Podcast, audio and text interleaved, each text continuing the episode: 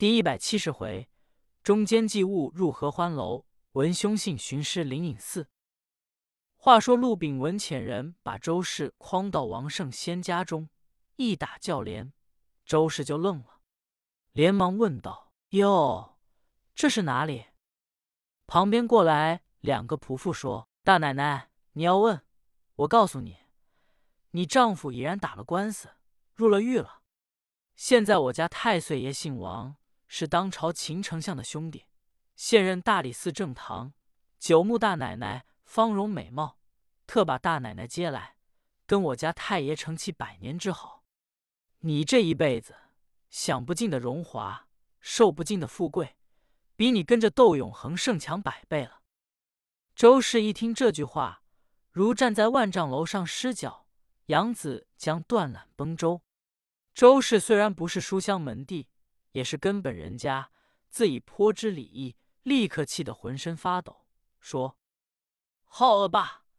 你既做皇上家的职官，理应该修福利善，无故谋算良家妇女，做出这样伤天害理事。我丈夫既被你陷了，我这条命不要了。自己说着话，伸手就抓自己的锏，欲要撞死。王胜先一看，本来周氏长得芳容貌美，绝世无比，赶紧叫婆子把他拦住，揪到合欢楼劝解劝解他。婆子把周氏手拉住，就把二臂瞄上。周氏本来懦弱的身体，焉能拉拉扯扯？婆子把周氏架到花园子合欢楼上去，有四五个领口丽音的婆子劝解周氏娘子。周氏破口大骂，骂累了就不言语了。众婆子一个个你一言我一语劝说，周氏娘子气得颜色更变，说：“谁家没有少妇长女？”你这婆子岁数也不小了，总要说点的行话。你总盼着别当奴才，给人家支持着。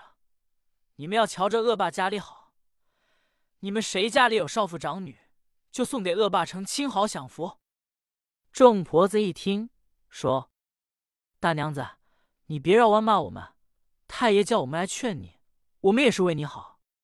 你要不依从，真把太岁爷招恼了。”就是一顿马鞭子，那时你也应得；再不然把你打死了，就在花园子一里，你也是白死。谁来给你报这个仇？周氏说：“我情愿死。”你们还有什么说了？书中交代，周老婆见窦永恒的妻子走后，把门关好。少时，周老头由茶铺子喝茶回来了。周老婆说：“你回来了。”咱们街坊窦大爷打了官司了，方才东街陈爷、杨爷打发人用轿子把窦大奶奶接了去，也不知窦大爷因为什么事打官司。周老头一听就一愣，说：“陈爷、杨爷亲自来接的。”周老婆说：“不是，打发一个家人来接的。”周老头一听，说：“既不是陈爷、杨爷亲身来接，你就不应当叫他去。”临安城有四恶霸，常常的设圈套，诓骗良家妇女。倘若窦大奶奶有点差错，又年轻轻的，咱们这场官司打得了吗？你这般大岁数，就不知道慎重慎重。周老婆说：“我哪想到这些事情？你到陈爷、杨爷家去打听打听吧。”周老头连忙来到杨猛、陈孝门手一打门，这哥俩在一个门里住。杨猛在前头住，陈孝在后院住。杨猛、陈孝正在一处谈话，忽听外面打门。二人开门一看，是周老丈。陈孝说：“周老文，为何这样闲在？”周老头说：“我来打听打听，现在窦永恒为什么打官司？”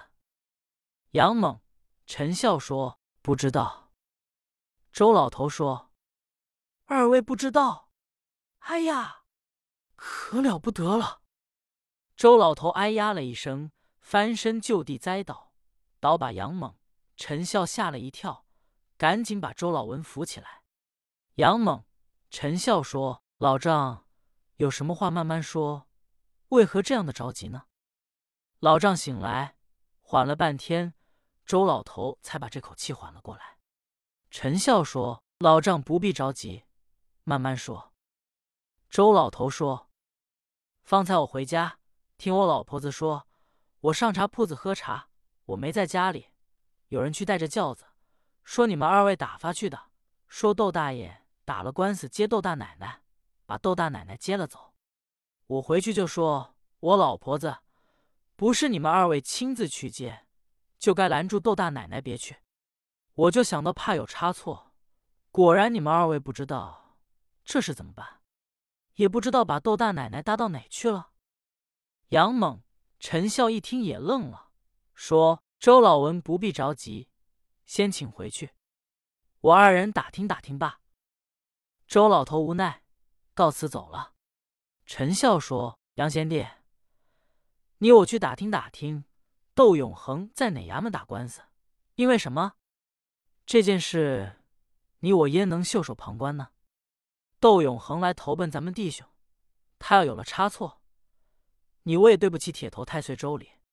要不然，你我先去找济公，求他老人家给占算占算。杨猛说也好，二人这才赶紧换上衣服，由家中出来，要打算到灵隐寺去找济公。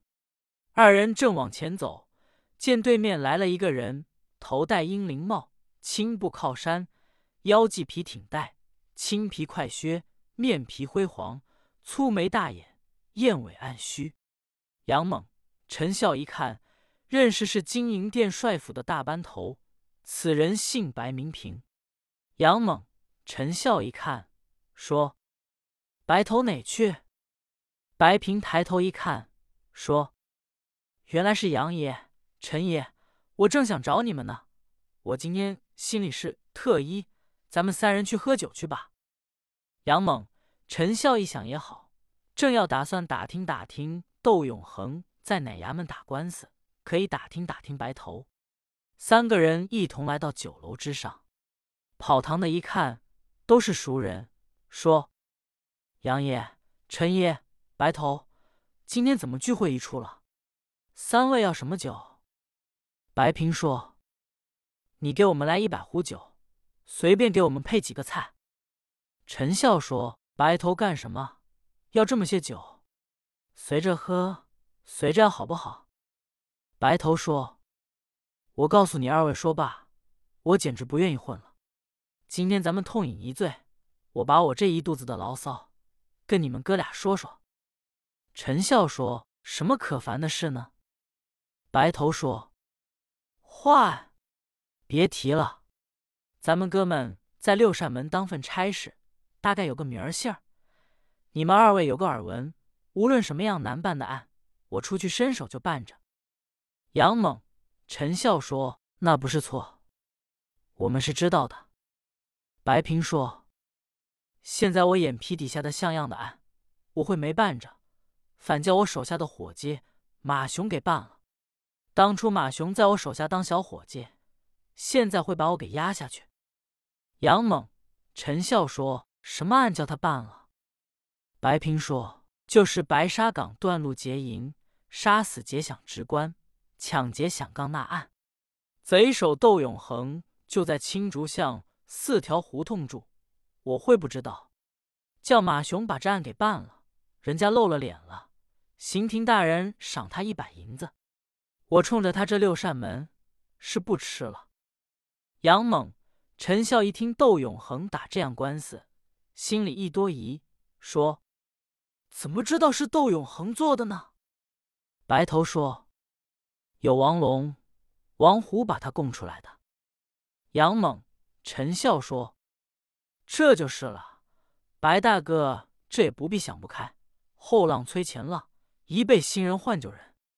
兄长早年把脸也露够了，也该叫人家出头了。”白头说着话，一扬脖子，一壶酒，少时喝得哭切大醉。杨猛、陈笑叫伙计把白头搀到雅座去躺躺，我们哥俩去去就来。伙计多照应吧。伙计说：“是了。”杨猛、陈笑垫着去找济公，二人这才下楼。陈笑说：“杨贤弟，你听见了？窦永恒打这样官司。”要据我想，窦贤弟绝不能做伤天害理之事，这必是买到潘贼，将他拉上，还不知窦大奶奶。